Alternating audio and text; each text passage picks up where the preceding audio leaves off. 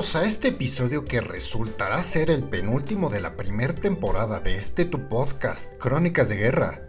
Gracias a ustedes, mis queridos podescuchas, pues este podcast ha ido creciendo y creciendo y se los agradezco de corazón a todos ustedes, así que les mandamos un respetable.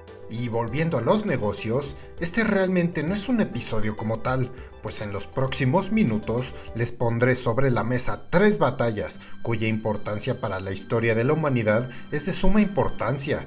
Y pues no solo eso, son tres de las batallas más sangrientas, terribles y que suman el mayor número de muertos en todos los anales de la historia. Así que en Spotify les estaré preguntando lo siguiente. ¿Cuál de estas tres batallas es la que cerrará la primera temporada de Crónicas de Guerra? La decisión será suya y nosotros seremos los responsables de contarles el relato para que la historia no se pierda y pues pueda ser relatada de nuevo por ustedes a generaciones posteriores. Además debo mencionar que no solo les estaré pues nombrando estas tres batallas, sino que les daré una pequeña sinopsis o resumen para que puedan decidir más fácilmente teniendo esto en cuenta. Así que sin más dilación, empezamos. Opción número 1. La batalla de Verdún. Verdún. Para nosotros que nos escuchan en nuestra bella Latinoamérica, tal vez este nombre no signifique realmente nada, pero no es lo mismo para los europeos, y sobre todo para los franceses y los alemanes. Verdún un nombre que vive en el recuerdo de millones de hombres y mujeres, aún después de un siglo de que las balas y los obuses de artillería dejaron de retumbar en aquel lugar de matanza en la Primera Guerra Mundial. Verdún. Realmente estamos ante una de las batallas más famosas del siglo XX, y en efecto la más larga de la Primera Guerra Mundial. Los expertos militares e historiadores suelen describirla como un enfrentamiento de desgaste que, tras 10 meses de bombardeos de artillería continuos y una terrible guerra de trincheras, de una naturaleza completamente inhumana, dejó sobre el campo de batalla la friolera de unos 350.000 muertos y 400.000 heridos, y esto solo es aproximadamente, pues la exactitud de ambos números no será desconocida por completo, pues muchos cuerpos fueron completamente destruidos, otros cuerpos que no fueron encontrados y otros tantos enterrados bajo metros de trincheras que cayeron destruidos sobre ellos al tratar de esconderse con la intención de evitar morir por el bombardeo de artillería. Este terrible episodio tuvo pues la particularidad de ser el primer enfrentamiento en el que la industria armamentística mostró su peor cara, pues la Primera Guerra Mundial ya era una revolución industrial y pues también completamente capitalista. Las armas que los hombres crearon ya podían devastar regimientos enteros en un parpadeo, mientras que los inútiles generales, comandantes y mariscales de campo, enamorados de la vetusta forma de hacer la guerra del siglo XIX, aún ordenaban cargas de caballería y formaciones de infantería que avanzaban al ritmo de los tambores de guerra, haciendo que sus hombres se enfrentaran al inclemente fuego de artillería y metralletas que disparaban miles de balas por minuto, muriendo cientos de ellos en poco tiempo. En resumen, la maquinaria de guerra de los países europeos ya operaba a toda potencia y con una efectividad escalofriante, que se alimentaba de la sangre y las vidas de toda una generación completa de hombres europeos que jamás llegarían a envejecer ni a vivir su vida y morirían en el frío lodo del campo de batalla. Y regresando rápidamente a la batalla, porque acuérdense, esta es una sinopsis nada más, un pequeño resumen para que se les antoje y les abra el apetito. En las primeras nueve horas de la batalla de Verdún, que comenzó a las 7 de la mañana de un día 21 de febrero de 1916, el tosudo ejército alemán ya había dejado caer sobre Verdún un millón de obuses de artillería con la intención de, pues, ablandar a los defensores franceses y reducir la resistencia para su avance. Según los sobrevivientes de aquel infierno, aquello era como combatir contra el cielo y contra el vacío. 300 días después de haber comenzado la batalla de Verdún, los franceses recuperaron el terreno perdido y el frente de guerra se regresó al mismo lugar en el que se encontraba antes, haciendo inútiles los esfuerzos alemanes y los miles de hombres que se sacrificaron para ganar unos pocos metros de terreno ante un implacable enemigo francés que no se rendiría jamás y lucharía hasta la última gota de sangre del último de sus soldados para conseguir la victoria. Verdún fue, a final de cuentas, una batalla sin sentido que hasta el día de hoy es considerada como uno de los acontecimientos más importantes de la historia de Francia. En Verdún se lanzaron 24 millones de proyectiles de artillería que destruyeron pues nada menos que nueve ciudades y transformaron el terreno del campo de batalla en un escenario dantesco, lleno de cráteres y cadáveres, sangre y sufrimiento, muerte y sacrificio. 303 días de combate entre el humo y el fuego, uno de los más costosos de la historia humana, uno que no deberíamos jamás olvidar para no volver a repetirlo. Opción número 2. La batalla de Kursk. Esta batalla bien podría ser trasladada fácilmente a una película de Hollywood al estilo del soldado Ryan, mostrando toda la crudeza de la Segunda Guerra Mundial, y pues hasta la fecha son los propios rusos involucrados en este conflicto los únicos que han retratado en el séptimo arte el horror que se vivió en aquellos días asiagos. Kursk, o también llamada Operación Ciudadela, este episodio comenzó el 5 de julio de 1943 y ha pasado a la historia como la batalla de tanques más grande de todos los tiempos. Y si eso no te pone la piel de gallina y te motiva a saber más de lo que sucedió allí, pues qué te digo, tal vez este podcast de historia y de guerras, pues no es lo tuyo. Y si no es lo tuyo y aún así ignoras mi primer comentario, pues te felicito, así vas a aprender. Kursk en total, 8.000 carros de combate, mejor conocidos como tanques, a los que por allí habría que sumar 5.000 aviones y casi 3 millones de soldados de infantería y de otras ramas del ejército rojo de la Unión Soviética y de la Alemania nazi, entablaron fiero combate. Todos estos hombres y algunas mujeres soldado de parte del ejército rojo de la Unión Soviética se encontraron alrededor de la ciudad de Kursk, a 640 kilómetros al sur de Moscú. Por un lado teníamos al poderoso ejército alemán del pequeño fascista Adolf Hitler, y por el otro, el incansable ejército rojo del pequeño dictador Papá Joseph Stalin. Y estos dos se enfrentaban ya hartos de medir fuerzas, o ya sea de andar comparando entre ellos el tamaño de su entrepierna, así que en Kursk definirían finalmente quién iba a ostentar la hegemonía militar y estratégica de aquel momento de la guerra.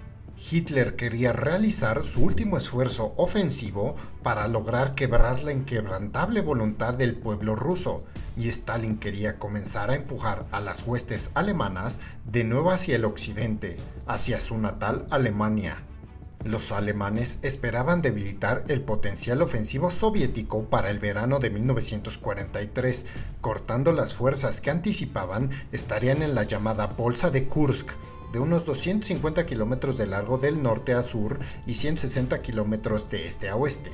Y también se esperaba que un gran número de prisioneros soviéticos fueran capturados para ser utilizados como mano de obra esclava en la industria armamentística alemana. Pero, meses antes de que Alemania lanzara esta operación, los ingleses interceptaron información importante y le comunicaron todo esto prontamente a sus aliados soviéticos así que estos pudieron preparar defensas en Kursk antes de la llegada de los alemanes, sobre todo para desgastar la punta de lanza formada por el poderío y la fuerza bruta de los tanques alemanes, en mayor parte formada por tanques Panther y Tiger, ambos maravillas tecnológicas sin paragón en aquella época.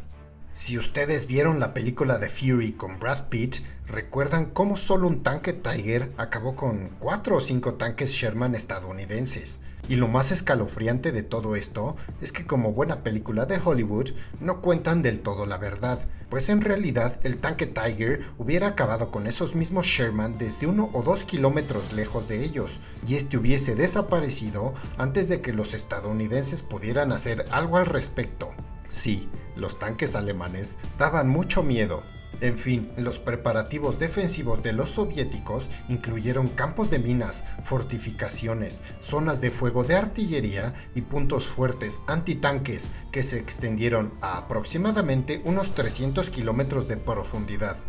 La batalla de Kursk fue la primera vez en la Segunda Guerra Mundial que se pudo detener por completo a una ofensiva estratégica alemana antes de que ésta pudiera romper las defensas enemigas y penetrar en sus profundidades estratégicas. Hay nada más para que se den una idea, la profundidad máxima del avance alemán fue de unos 8 o 12 kilómetros en el norte y 35 kilómetros en el sur. Los alemanes finalmente dejaron de ser esa extraordinaria máquina de guerra bien aceitada y completamente poderosa e indestructible. El resultado de la batalla de Kursk sería el inicio de la retirada de los nazis de la madre Rusia dos años antes de que la guerra terminase. Kursk se caracterizó por las terribles condiciones sobre el terreno y el campo de batalla, con los soldados de ambos bandos extenuados hasta el desfallecimiento de hombres víctimas de un calor insoportable. Un mes y medio después del ataque germano y la posterior contraofensiva soviética, se contabilizaron más de un millón de bajas. En el bando alemán, aproximadamente 140.000 muertos y 122.000 heridos, y en el bando soviético 255.000 muertos y 608.000 heridos. Y entonces te preguntarás, ¿cómo es que ganaron los soviéticos si sufrieron más pérdidas que los alemanes? Y pues la respuesta es fácil. Ya sabes cómo es la Unión Soviética de Joseph Stalin y cómo ésta luchaba sus guerras, enviando a millones de soldados esperando a que su enemigo se le acabaran las balas. Funcionó en cada gran batalla de la Segunda Guerra Mundial. Finalmente, a pesar de estas monstruosas cifras y de que la Wehrmacht estaba mejor armada y con la moral recuperada, fue vencida rotundamente.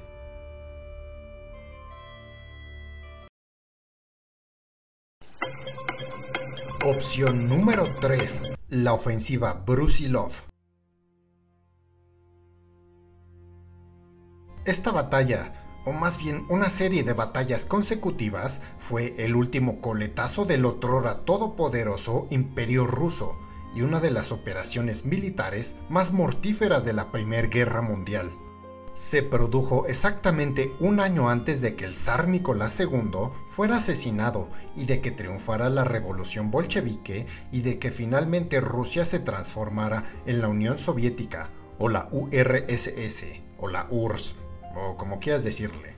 La ofensiva Brusilov estuvo protagonizada y dirigida por el general ruso Alexei Brusilov, que comandó una de las operaciones más brillantes del Frente Oriental en la Gran Guerra, y fue efectivamente una de las batallas que más bajas produjo de todos los tiempos.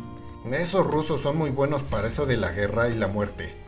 En total, más de 2 millones de bajas, incluyendo 400.000 prisioneros alemanes y austrohúngaros que capturaron los rusos.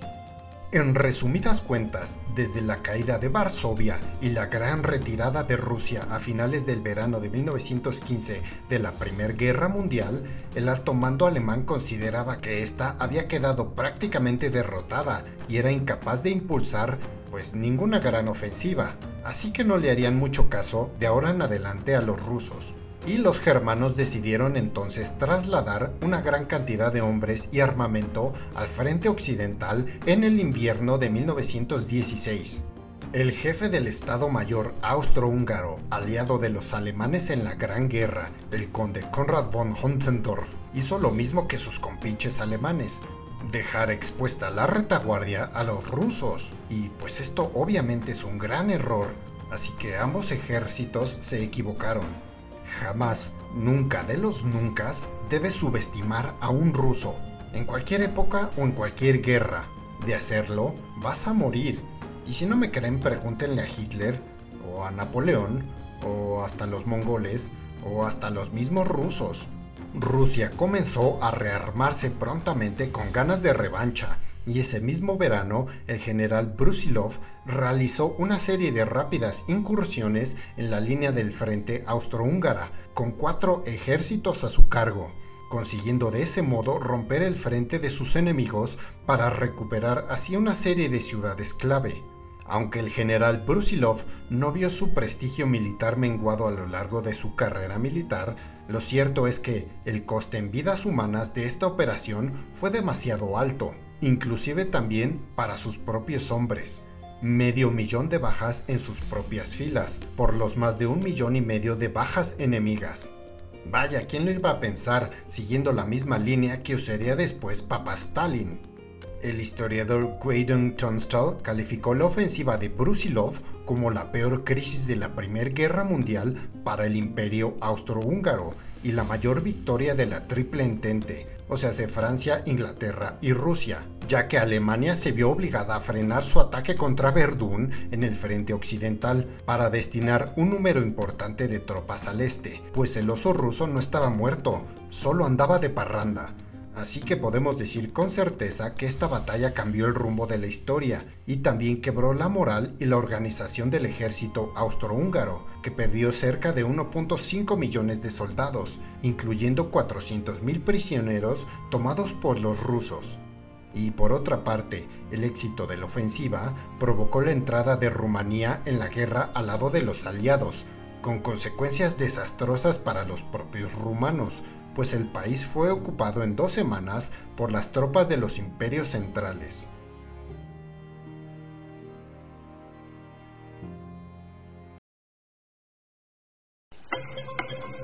Y opción número 4, el sitio de Bagdad.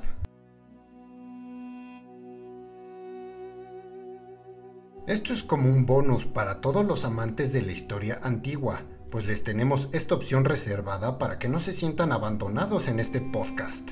El famoso sitio de Bagdad. Esta batalla dio comienzo el 13 de febrero de 1258, con la llegada de las huestes mongolas a las puertas de la actual capital de Irak, Bagdad, y acabó dos semanas después con la rendición del califato abasí. No importaba que hacía tres décadas el gran conquistador mongol Genghis Khan o como lo llamamos en este podcast, Chinggis Khan, había muerto, pues el ejército mongol seguía siendo inmensamente poderoso y básicamente imparable bajo las órdenes de Hulagu Khan, nieto de Chinggis y hermano del jefe supremo mongol Mongke Khan, también nieto de Chinggis y cuarto Khan del imperio mongol. Verán, por aquel entonces Bagdad era una de las ciudades más pobladas, ricas y culturalmente vivas del mundo Podíamos decir que era un faro de la civilización, pero después de la visita de los mongoles, sus exquisitas y magníficas construcciones quedaron reducidas a cenizas y prácticamente la totalidad de su población fue ejecutada tras este episodio atroz en la que quedó patente la sanguinaria naturaleza de los mongoles. En total, más de 200.000 civiles y militares resultaron muertos tras este asedio. Tras la caída de la capital del rico califato abasí, que para ser sinceros en ese momento ya no gozaba de su poder de antaño, se produjeron otras dos semanas de saqueos, masacres y destrucción de mezquitas sagradas y de edificios públicos. La ciudad fue despoblada totalmente y entre las muchas barbaridades que se produjeron está la orden del jefe mongol Hulagu Khan de arrojar al río Tigris los 400.000 volúmenes de la gran biblioteca de la Universidad al-Mustanciria. Pero, pues, ¿cuál fue la razón del actuar de los mongoles en esta ocasión, si solían ser más respetuosos hasta de las costumbres religiosas de sus conquistados? Pues esto es relativamente fácil de explicar el jefe de los abasidas, el califa al-Mustasim, que en realidad era una figura títere colocada allí por los mamelucos, se había negado a rendir los tributos exigidos por los mongoles y los había amenazado con la ira de Alá si no se retiraban de su presencia y se iban derechito a su casa. Y para sorpresa de nadie, esto obviamente molestó en demasía a Hulagu Khan, además de que es posible que al-Mustasim le haya ofendido de alguna u otra manera. Finalmente pasó lo que pasó y en el último día de saqueos, este califa que no sabía hablar cuando debía de hablar y callar lo que debía de callar, fue enrollado en una alfombra y todos los caballos del ejército mongol marcharon por encima de él hasta dejarlo pues básicamente como una papita frita, hecho pedazos. Y ya con las opciones develadas, es de ustedes la última palabra. Recuerden en Spotify es donde un 85% de ustedes escuchan este podcast, habrá una pregunta debajo de la descripción de este capítulo, y allí podrán elegir la opción deseada. Y pues así nos estaremos viendo la próxima semana con el episodio completo de la batalla ganadora. Y como siempre, muchas gracias por seguirnos escuchando, sobre todo a nuestros hermanos latinoamericanos en Argentina, Chile, Perú, Colombia y Uruguay. Y pues también a nuestros podescuchas en las que para nosotros son las lejanas tierras de Suecia, la República Checa y Finlandia. Recuerda que si quieres escuchar acerca de una batalla en especial o de un personaje que consideres importante, no dudes en contactarnos en nuestras redes sociales. Tanto en Twitter e Instagram nos encontrarás como arroba crónicas de guerra, solo con la D. Nuestro correo es crónicasdeguerra.outlook.com y también ya tenemos canal de YouTube para que nos busques como Crónicas de Guerra. Y siguiendo con los bonitos anuncios semanales para los amantes de la literatura, la mitología griega y la fantasía, busquen los libros de la saga de Ares, La Furia del Olimpo y la saga de Ares, La Caída de los Dioses en Amazon, donde están disponibles tanto en versión digital ebook como en versión física de tapa blanda. Si disfrutaste de libros como Game of Thrones, esta saga de la Grecia clásica con soldados, dioses y sobre todo mucha sangre te encantará Así que échale un ojo en Amazon, descárgala como ebook para tu Kindle o tablet o cómprala en versión física. Deja tu review y califícala en Amazon para que este libro siga llegando a más lectores. Recuerda que regalar un libro para Navidad es regalar conocimiento y cultura. Y de nuevo, muchas gracias por seguirnos escuchando. Nos estaremos viendo en el próximo episodio. Y recuerden, quien no conoce su historia está condenado a repetirla. Yo soy José Jorge Primus, el vikingo mexicano, y esto fue Crónicas de Guerra.